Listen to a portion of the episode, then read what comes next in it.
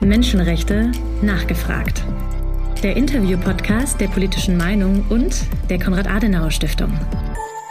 Heute mit Guten Tag, mein Name ist Martina Liebsch. Ich bin die Geschäftsführerin der Arbeitsgruppe Menschenhandel der Deutschen Bischofskonferenz und auch des katholischen Forums Leben in der Illegalität mit Sitz hier in Berlin. Und äh, zu dieser Arbeitsgruppe gegen Menschenhandel gehören verschiedene Organisation. Das ist eine Allianz, wenn man so möchte, ein Netzwerk. Dazu gehören der Deutsche Caritasverband, Invia, Missio, Renovabis. Und ich hoffe, ich vergesse niemand, was mir immer passiert. Sulvodi und Justitia et Pax. Das sind die Mitgliedsorganisationen und natürlich auch die Deutsche Bischofskonferenz ist hier vertreten. Und unser Ansinnen ist, die Zusammenarbeit und die Koordination unter diesen katholischen Organisationen zu fördern, aber auch das Thema Thema Menschenhandel mehr an die Öffentlichkeit zu bringen, mehr publik zu machen, auch die verschiedenen Ausformungen dieses Themas deutlich zu machen. Es geht nicht nur um sexuelle Ausbeutung, sondern auch um Ausbeutung zum Zwecke der Arbeit zum Beispiel oder der Bettelei oder der Kriminalität. Und wichtig sei auch gesagt, es gibt natürlich Opfer und Täter, aber nicht alle Opfer sind Frauen. Es gibt auch Männer unter den Opfern und nicht alle Täter sind Männer, sondern es gibt auch Frauen, die Täterinnen sind. Also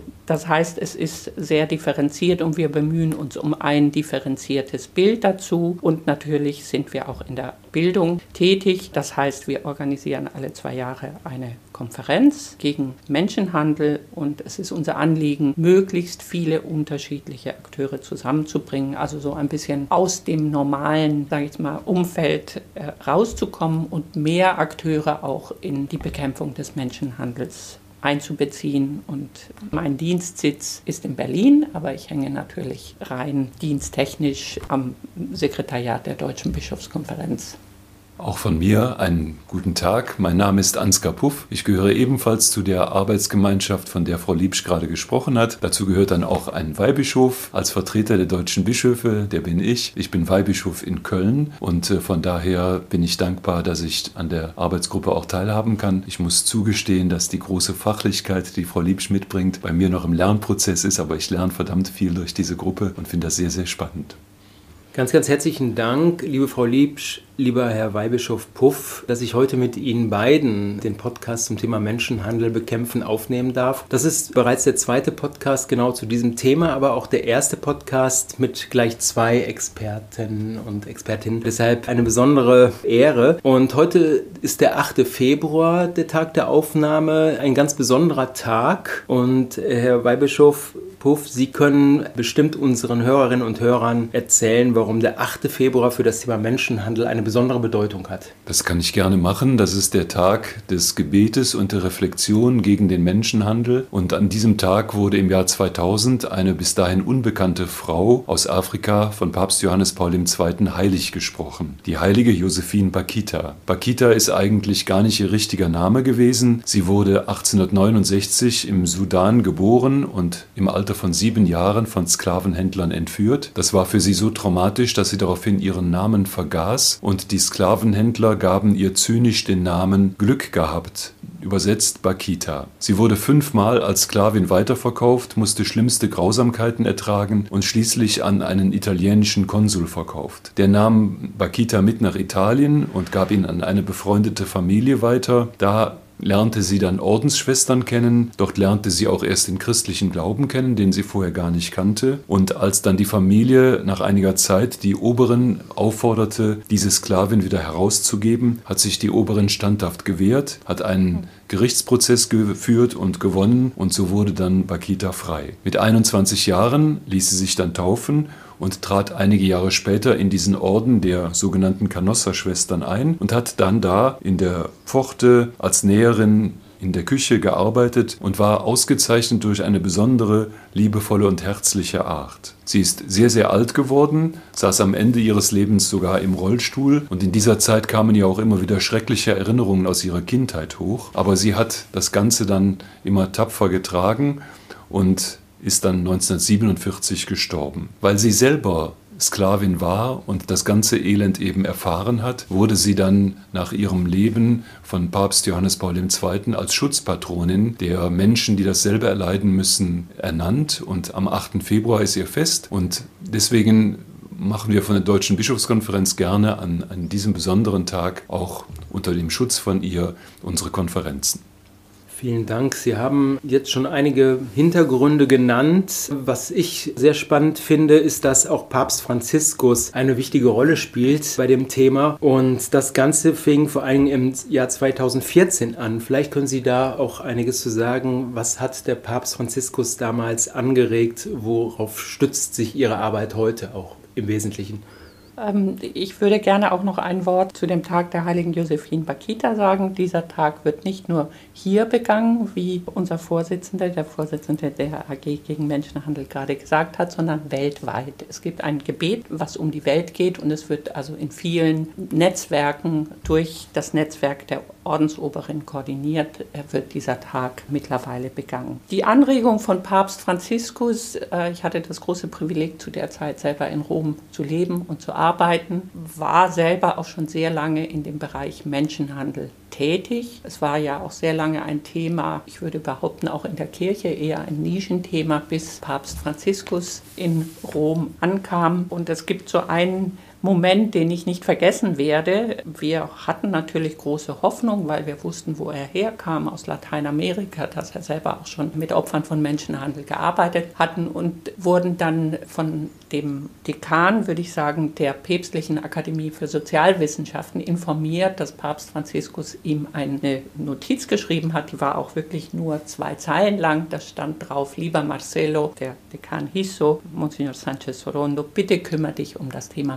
Menschenhandel. Und das war ein Tag, wo wir, die wir in diesem Bereich tätig waren, sehr, sehr erfreut waren. Ich denke, nicht nur uns ging es so, es ging auch anderen so. Das heißt, die ehrwürdige Akademie der Sozialwissenschaften, die päpstliche Akademie, wo sich normalerweise eben äh, Nobelpreisträger treffen zum Austausch, sollte sich um dieses Thema kümmern. Und natürlich hat Zivilgesellschaft dann auch schnell dafür gesorgt, dass sie auch sozusagen mit an dem Tisch saßen. Und dann kam eine, im Zuge dieser Austausche kam eine Bewegung, die ich denke von der englischen Bischofskonferenz kam, die Idee, führende Persönlichkeiten oder Bischöfe, Bischofskonferenzen und Leiter von Polizeibehörden zusammenzubringen. Das war so die Idee, weil man sagte, beide haben einen Einfluss auf die Gesellschaft und beide können sozusagen ihren Einflusskreis dazu nutzen, auf dieses Thema aufmerksam aufmerksam zu machen und da auch Kooperation anzumahnen. Also das war, denke ich, auch ein ganz wichtiger Punkt. Und mit dieser Idee ist man auch zu Papst Franziskus gegangen und der hat quasi diese Idee kann man so sagen, abgesegnet, gut gefunden. Und die Santa Marta-Gruppe war geboren und sie heißt Santa Marta, weil sie in dem Haus zustande kam, in dem Papst Franziskus im Vatikan wohnt, nämlich im Santa Marta-Haus. Und daher kommt der Name und ich denke, seitdem ist äh, das Thema Menschenhandel wirklich an erster Stelle auch auf der kirchlichen Agenda oder da angekommen. Als ich das erste Mal bei so einer Konferenz teilnehmen durfte, war ich schon erstaunt, dass da wirklich Menschen aus der gesamten Welt, aus allen Kontinenten zusammenkamen und dass es immer interessante Paare waren ein Bischof mit einem hohen Polizeibeamten oder eine hohe Polizeibeamtin mit einer Ordensschwester, jeweils in vielleicht sogar Landestracht aus Afrika, aus Asien. Das war schon erstaunlich und da dämmerte mir, welche Kraft diese Konferenz haben wird. Nachdem es dann ein paar Mal diese Konferenz auf Weltebene gegeben hat, entstand die Idee, das ein bisschen zu verbreitern, das Netz weiter auszuwerfen und in den verschiedenen Kontinenten dann auch solche Konferenzen zu veranstalten. Und dann hatten wir eigentlich für das Jahr 2021 schon geplant, die europäische Machterkonferenz nach Köln einzuladen. Unser Kardinal hat damals gesagt, er würde sich freuen, wenn wir das in Köln machen könnten. Dann kam aber Corona dazwischen, dann mussten wir das ein Jahr wieder schieben. Und als wir es dann endlich durchführen wollten, war immer noch Corona, sodass es dann leider nur online war. Aber das ist insofern sehr bedeutend, weil wir bei diesem Treffen vor ungefähr einem Jahr, vor genau einem Jahr, einen Aktionsplan verabschieden konnten, der nicht nur auf deutschen Ideen beruht, sondern auf europäischen Ideen, das muss man immer wieder betonen, der auch äh, unter starker Begleitung und äh, Unterstützung der englischen Bischofskonferenz entstanden ist. Und diesen Aktionsplan, da können wir gleich noch was darüber zu erzählen, den haben wir dann mitgenommen zu dem nächsten internationalen Treffen, das im Mai vorigen Jahres stattgefunden hat. Und was die Frau Liebsch dann mit diesem Aktionsplan gemacht hat, das muss sie jetzt selber erzählen. Genau. Und die Idee war natürlich, weil auf diesen Tagungen in Rom in der Regel auch damit wird verbunden eine Audienz bei Papst Franziskus. Und ich hatte dann das große Privileg, weil ich auch Spanisch spreche, Papst Franziskus diesen Aktionsplan mit ein paar erklärenden Worten auf Spanisch zu überreichen. Ich denke, es hat ihn gefreut. Es freut ihn immer, wenn er solche Initiativen sieht, die eben die,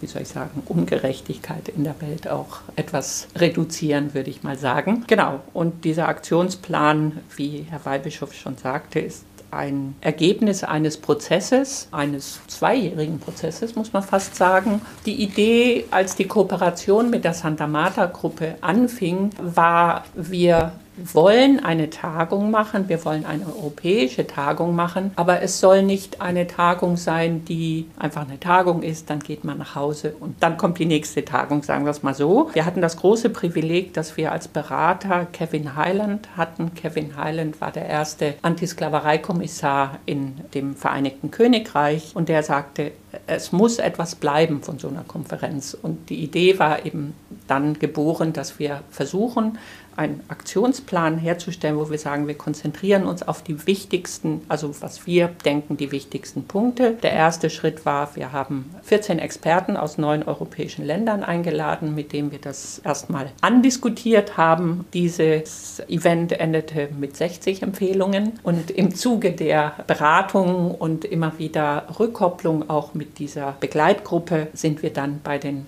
neun Empfehlungen, die jetzt äh, Bestandteil dieses Aktionsplans sind, angekommen.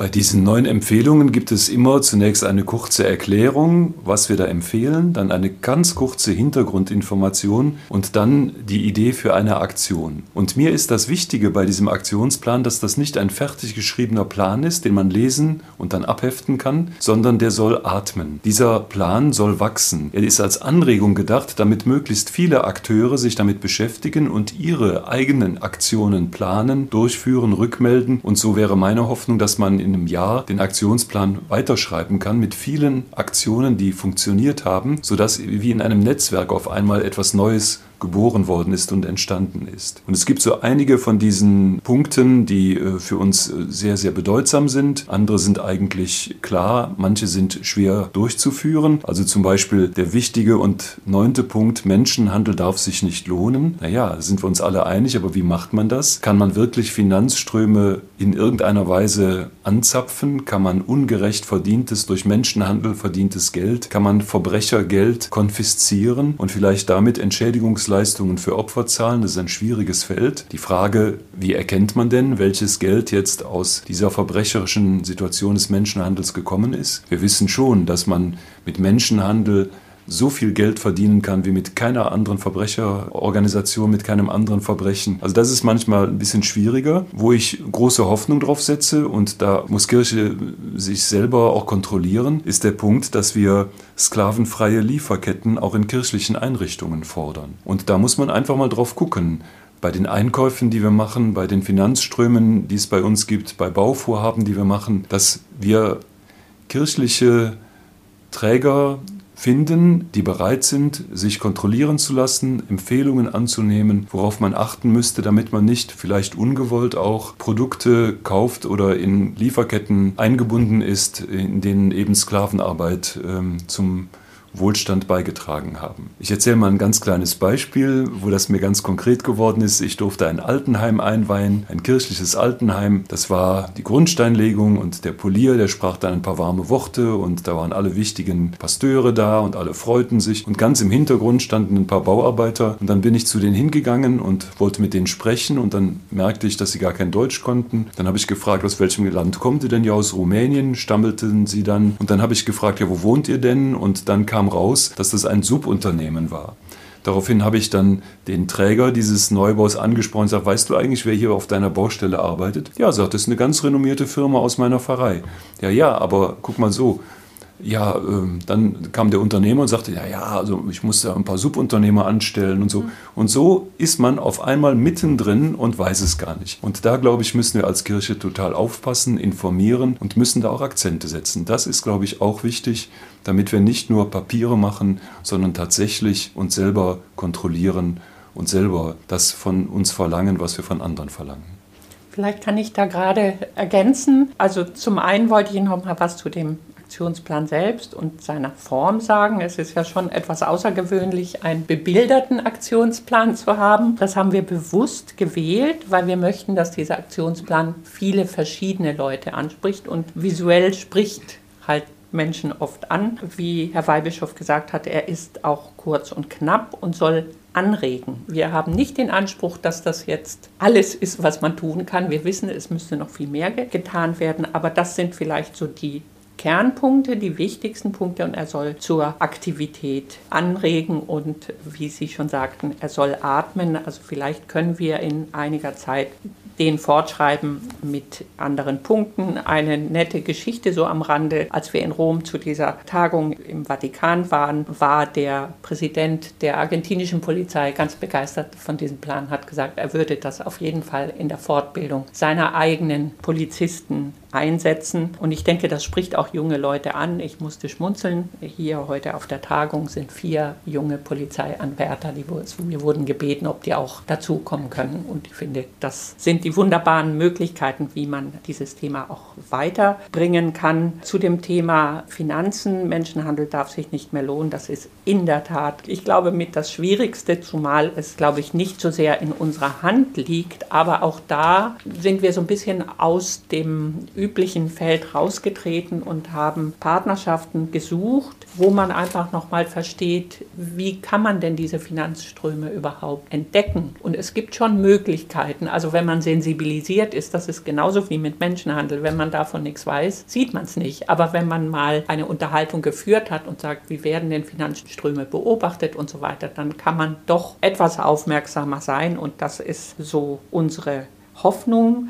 Ich denke, das Thema Lieferketten, da freuen wir uns auch, dass es uns gelungen ist, hier auf der Tagung jemand aus dem Thema der ökofairen Beschaffung zu gewinnen. Und das würde sich ja nahtlos anschließen, dass man sagt, nicht nur ökofaire, sondern auch ökofaire und sklavereifreie Beschaffung. Und ich glaube, da kann man viel voneinander lernen. Wir hatten ja auch gesagt, kam ja in der Tagung heute zur Sprache. Ein Teil des Planes beschäftigt sich mit dem Opferschutz, die Erkennung von Opfern verbessern. Und auch da wiederum brauchen wir mehr Menschen, die darüber Bescheid wissen, damit sie in der Lage sind, solche Anzeichen zu erkennen. Ich sprach neulich mit Kollegen, die in der Malteser Medizin für Menschen ohne Krankenversicherung sind und sagten, manchmal kommen Leute zu uns, Frauen oft, und die kommen dann aber nicht alleine. Und es steht immer ein Mann im Hintergrund, von dem man eigentlich nicht so genau weiß, was der da macht. Aber also so, man hat das Gefühl, da kontrolliert einer was. Das wäre ja so ein Indiz. Also, dass mehr Menschen darüber wissen. Ein schönes Beispiel, sicherlich nicht die einzige Ursache, der Prävention. Aber auch eine war, dass wir haben heute Nachmittag über die Ukraine und die ukrainischen Flüchtlinge geredet, wo man ja so die Vermutung oder die Angst hatte, da könnte Menschenhandel passieren. Ich kann mich erinnern, am ersten Wochenende, an dem die Flüchtlinge angekommen waren, bekam ich einen Anruf von einem Mitglied unserer Arbeitsgruppe, der sagte, er habe mit Ehrenamtlichen gesprochen und die haben gesagt, da ist irgendwas komisch. Also wir sind hier in dieser Aufnahmestelle in Berlin Berlin am Bahnhof. Da laufen aber andere Menschen rum, von denen wir so das Gefühl haben, da läuft irgendwas schief. Also sofort. Und das auch wieder nur, weil wir zum Beispiel sensibilisierte und geschulte Ehrenamtliche hatten, denn sonst würde einem das vielleicht nicht auffallen. Also ich glaube, da muss man viel noch leisten, bis hin, dass man eben auch Fachberatungsstellen die Möglichkeit gibt, dass sie sagen können, also das ist ein Opfer von Menschenhandel. Also wir haben das überprüft, das war ja heute auch ein Thema. Die Spezialisierung der verschiedenen Abteilungen, ganz schwieriges Thema, haben wir heute auch gehört. Also was passiert mit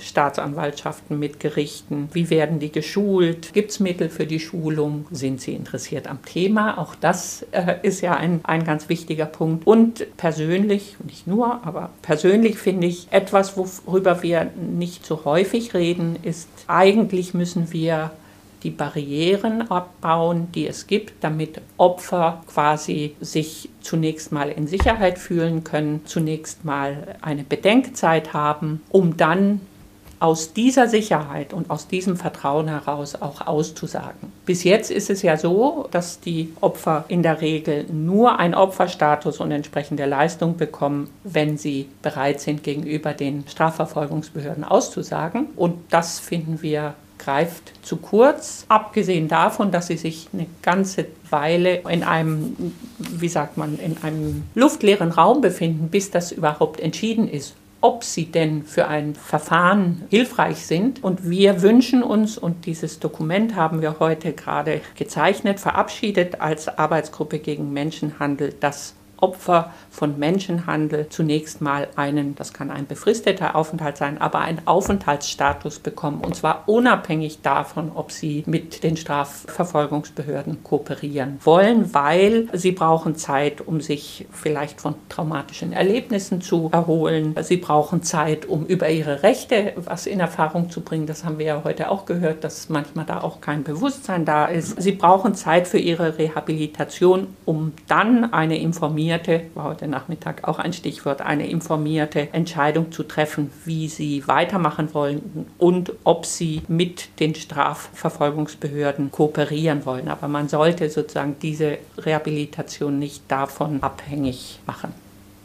Dazu gehört auch, dass Geflüchtete, die zum Beispiel in einem europäischen Land angekommen sind und dort unter die Gewalt von Menschenhändlern geraten sind und deswegen dann zum Beispiel nach Deutschland fliehen, nicht nach den Dublin-Regeln zurückgeschickt werden dürfen. Das gehört mit zu den Forderungen, die wir stellen. Da muss man differenzieren. Und man kann nicht jemanden, der gerade mit Menschenhändlern in einem Land entkommen ist, wieder in dieses Land zurückschicken, weil es eben rechtliche Vorschriften gibt. Da braucht es einen klaren Blick, ob das ein Opfer von Menschenhandel ist oder nicht. Und dann muss da ein anderer Regel gelten wie für die anderen Geflüchteten. Wir machen ja heute und morgen diese erste Fachtagung zum Thema Menschenhandel und als ich heute Nachmittag da in dem Saal saß und dann mit 90 anderen Personen über die Themen diskutierte, staunte ich, welche Fachkompetenz und welch hohes Engagement in den verschiedenen Bereichen da ist. Also im Bereich der Justiz, im Bereich der verschiedenen Hilfsorganisationen, im Bereich auch der Ehrenamtlichen, die mitarbeiten. Und ich muss ehrlich sagen, ich glaube, da wächst richtig viel. Also wenn ich mir überlege, was ich zum Beispiel vor acht Jahren wusste über dieses Thema und was ich heute weiß, ich denke, das wird auch anderen so gehen. Das ist ein Thema, was mächtig nach vorne kommt, Gott sei Dank, und wo, glaube ich, ein weiteres Bewusstsein entsteht. Und ich würde mir sehr wünschen, dass einmal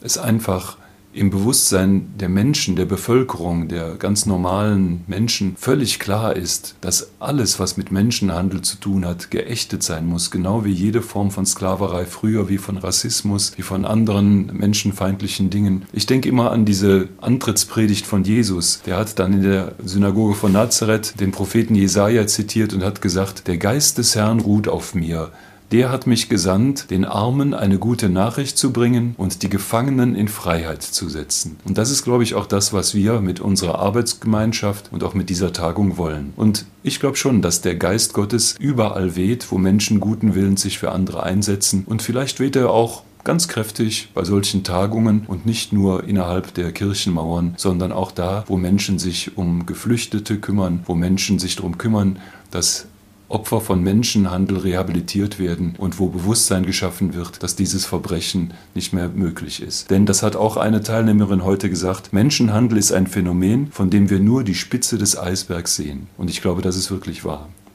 Als vor einem Jahr genau der Aktionsplan vorgestellt wurde, auch vom Vorsitzenden der Santa Marta Group, da hat er gesagt, dass heute dreimal so viele Menschen in Unfreiheit leben als Opfer moderner Sklaverei und Menschenhandel leben. Nämlich nach Schätzungen der Internationalen Arbeitsorganisation sind das über 40 Millionen Menschen. Viel mehr als oder dreimal so viel, wie gesagt, als in Zeiten der Sklaverei, bevor die Sklaverei abgeschafft wurde. Das heißt, sie Sie haben sich tatsächlich ja auch jetzt ein sehr, sehr großes Thema zur Brust genommen und nach einem Jahr Aktionsplan und Diskussion des Aktionsplans, was würden Sie sagen, was ermutigt Sie, dass Sie mit diesen neuen Schlüsselempfehlungen des Aktionsplans, dass Sie die gesellschaftliche Diskurse, aber auch die Vernetzung, die Zusammenarbeit zwischen verschiedenen Akteuren mit den Behörden, Sie haben ja schon einige Punkte auch angesprochen, die auf der Fachtagung zur Sprache gekommen sind heute. Was ermutigt Sie am meisten? Wo würden Sie sagen, wo, was war genau der richtige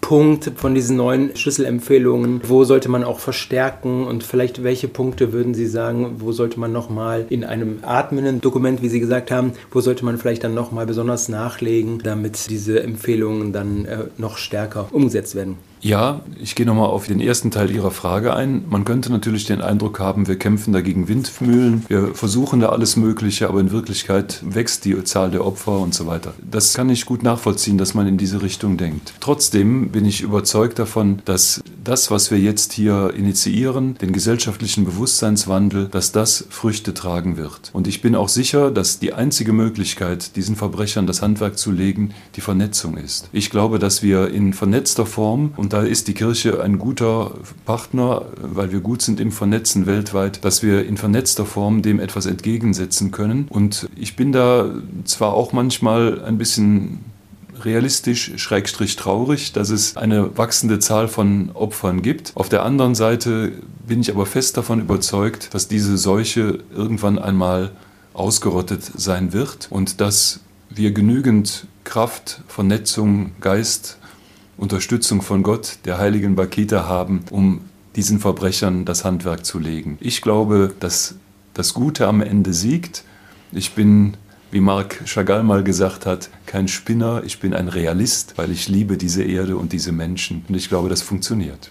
Morgen geht die Fachkonferenz weiter äh, mit zahlreichen Experten. Heute hatten Sie ein sehr spannendes Politikerpanel mit Politikern der Opposition und der Regierung. Was nehmen Sie aus den Gesprächen mit den politischen Akteuren mit? Wie schätzen Sie die Bereitschaft, das waren deutsche Politiker aus dem Deutschen Bundestag, wie schätzen Sie die Bereitschaft in der deutschen Politik ein, in der aktuellen, noch relativ jungen Legislaturperiode, hier tatsächlich im Kampf gegen den Menschenhandel auch politische Akzente zu setzen? Also grundsätzlich unabhängig von dem Panel heute Nachmittag war ja sehr erfreulich im Koalitionsvertrag einige Punkte dazu zu finden, also dass man den Menschenhandel effektiver bekämpfen wolle, dass es ein Aufenthaltsrecht ohne, dass man mit den Strafverfolgungsbehörden kooperieren muss geben soll. Das hat uns unter anderem auch zu diesem Dokument äh, bewogen. Die Beobachterstelle ist natürlich ein ganz wichtiger Meilenstein, also die Beobachterstelle, Beobachtungsstelle, die heute Nachmittag vorgestellt wurde, weil man ja schon merkt, je nachdem aus welcher Perspektive jemand kommt, auch andere Bilder im Kopf hat, andere Zahlen zum Teil auch im Kopf hat. Und leider, es gibt die Schätzung der ILO, es gibt andere Zahlen, die kursieren, aber keine ist vielleicht so richtig, wie soll ich sagen, ja, kann man richtig nutzen, weil sie immer andere Aspekte berücksichtigt. Und von daher denke ich, ist diese Beobachtungsstelle, die ja dann mit Daten, also auf der Grundlage von Daten auch Politikempfehlungen aussprechen wird, sehr wichtig. Ich denke, was ich sonst mitnehme, ist äh, natürlich der Wille, fand ich also sehr erfreulich, diesen nationalen Aktionsplan auch zu entwickeln. Wie schnell oder wie langsam wird man sehen, aber immerhin in dieser Legislaturperiode, das fand ich einen sehr wichtigen Punkt. Manchmal wünsche ich mir, aber das kann man einem Politiker auch nicht verdenken, weil sie sich ja mit so vielen verschiedenen Themen beschäftigen müssen, ein bisschen mehr Differenzierung, wenn Sie das Phänomen betrachten. Wir haben ja schon, oder ich habe zu Eingang gesagt, das Thema Menschenhandel betrifft eben nicht nur die sexuelle Ausbeutung, sondern auch andere Bereiche und manchmal finde ich, die Diskussion ist ein bisschen zu sehr auf dieser sexuellen Ausbeutung fokussiert und das haben jetzt die Teilnehmer heute Nachmittag nicht gemacht, aber es gibt manchmal auch wirklich eine Verwechslung zwischen Menschenhandel, Menschenschleusung. Daher war es uns auch wichtig, den Eingangsvortrag heute zu haben, der das nochmal ausdifferenziert hat. Ich denke, letztlich, was ich so mitgenommen habe, ist auch ein Wille da was zu tun. Ein Wille oder die Ermunterung zur Lobbyarbeit, das fand ich ganz spannend. Also, dass der eine Abgeordnete sagt, mach doch mehr Lobbyarbeit. Nicht ganz einverstanden war ich, dass er sagte, die, die am lautesten schreien, kriegen auch das meiste. Also, das fände ich jetzt kein so ein Kriterium, sondern es muss ja eher um Kriterien wie Gerechtigkeit, soziale Gerechtigkeit gehen. Aber äh, der Aufruf zur Lobbyarbeit, den fand ich sehr wichtig. Und dann fand ich auch von der anderen Seite des Panels, also die nicht politische, sondern die NGO- und Institutionenseite eben auch nochmal das Thema, wer muss eigentlich im Zentrum unserer Bemühungen stehen.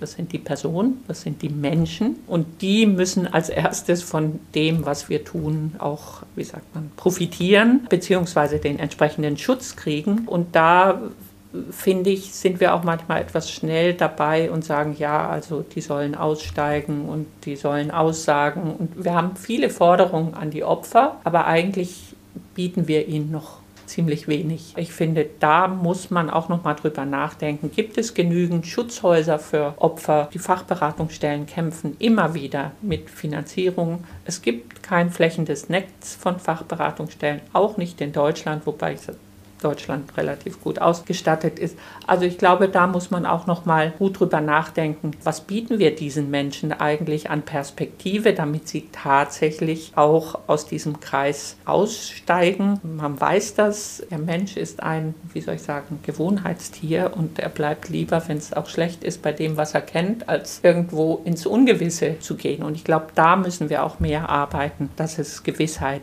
gibt. Aber ich fand es ein sehr anregendes Panel. Es ist jetzt gerade mal eine Stunde her, also ich glaube, da gibt es noch viel, was man verarbeiten muss. Aber es war äh, ein, eine spannende Auseinandersetzung und Diskussion und auch, wie sagt man, der Input aus dem Publikum, also wo man so merkte, wie eben verschiedene Institutionen, Staatsanwaltschaft, Polizei, eigentlich alle schon willens sind, was zu tun, aber sagen, wir können mit dem, was wir haben, nur so und so viel erreichen. Also guckt doch mal hin, was wir machen und was wir brauchen. Das war ja auch ein ganz deutlicher Appell von einer Seite bis hin, dass eben auch gesagt wird, eigentlich müssen die Strafrechtsparagraphen auch noch mal angeguckt werden, weil es ja diese subjektiven Tatbestandsmerkmale gibt. Also nur wenn das Opfer von sich selber sagt, ich bin Opfer, dann kann man auch was damit machen, wo ja auch gesagt wird, eigentlich wäre es besser, es gibt objektive Tatbestandsmerkmale und da müssen, glaube ich, auch noch Veränderungen passieren. Aber grundsätzlich fand ich es ein sehr gelungenes und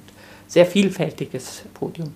Eine Frage noch, weil die neuen Schlüsselempfehlungen sich ja nicht nur auf kirchliche Arbeit beziehen. Trotzdem, Kirche ist ja auch äh, sehr stark aktiv, äh, sozial aktiv, kümmert sich auch um die Schwachen in der Gesellschaft. Wie hat diese Diskussion jetzt in den letzten acht Jahren, seit es auch die AG Menschenhandel gibt, äh, die Santa Marta Group gibt, und wie hat sich die Diskussion eventuell auch sogar in den Gemeinden in diese Richtung bewegt, dass man das Thema Thema Menschenhandel stärker in den Fokus genommen hat, auch auf der lokalen Ebene vor allen Dingen, wo ja zum Teil gerade im städtischen Bereich Menschenhandel wesentlich sichtbarer ist, als das vielleicht jetzt in ländlichen Räumen ist. Können Sie da äh, etwas aus der Gemeindepraxis sagen? Ist das ein Thema, was heute stärker angesprochen wird oder ist das doch auch aufgrund der von Ihnen auch genannten Sensibilität? Es geht hier ja auch tatsächlich um organisierte Kriminalität Brutalität und äh, brutalste Menschenrechtsverletzungen ist das vielleicht ein Thema, was doch gar nicht so im Gemeindealltag angekommen ist, sondern doch eher was für Spezialisten bleibt.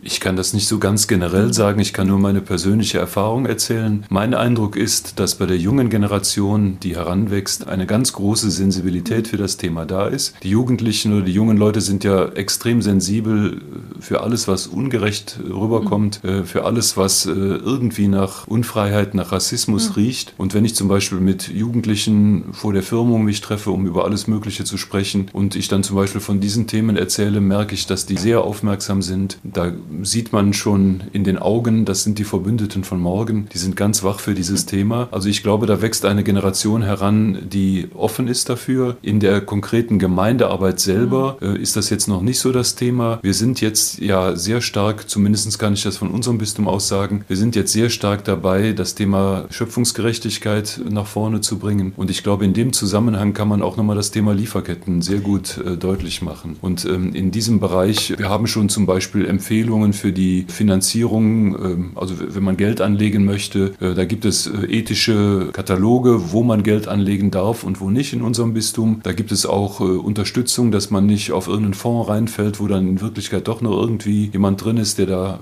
Mist macht. Und also das ist, glaube ich, jetzt auch der nächste Schritt, dass man sich diese ethischen Empfehlungen nochmal auf das Thema Lieferketten anschaut. Ähm, das ist, glaube ich, das Thema, was man jetzt auf Bistumsebene noch tun kann. Aber ich glaube, da sind wir inzwischen auf einem guten Weg. Also das würde ich auch so sehen. Und ich hatte ja schon erwähnt, dass wir auch jemanden da haben, der aus diesem kirchlichen Bereich ökofaire Beschaffung kommt. Und da kann man ja sicher sich auch Ideen holen, wie zum Beispiel eine Empfehlung aussehen könnte für den Bereich sklavereifreie Lieferketten. Ich bin immer wieder begeistert, äh, wenn ich dran denke. Das äh, werde ich jetzt auch noch los. Die Erzdiözese Sydney in Australien, die hat ja so ein Projekt konsequent durchgeführt. Die haben zwar mit staatlichen Geldern, weil zeitgleich der Staat ein äh, Antisklavereigesetz verabschiedet hat, aber die haben ihre gesamte Diözese und die ist nicht klein, wie man sich vorstellen kann, durchforstet und haben daraus ein richtiges Programm gemacht. Und was mir eben gut gefallen hat dabei, sie haben nicht nur jetzt die Lieferketten und sklavereifreie Lieferketten, also danach gesucht, sondern sie haben eigentlich ein ganzes pädagogisches Programm dran gehängt. Also so, dass jeder, könnte man denken, sagen, in der Erzdiözese weiß, was ist Sklaverei, was ist Menschenhandel und sie berichten regelmäßig darüber. Noch spannender, wir stehen mit denen in Kontakt und erst neulich bekam ich auch noch mal eine Anfrage, ob wir denn nicht enger miteinander kooperieren könnten. Also so viel auch zur Vernetzung. Ja, ganz, ganz herzlichen Dank, liebe Frau Liebsch, lieber Herr Weihbischof.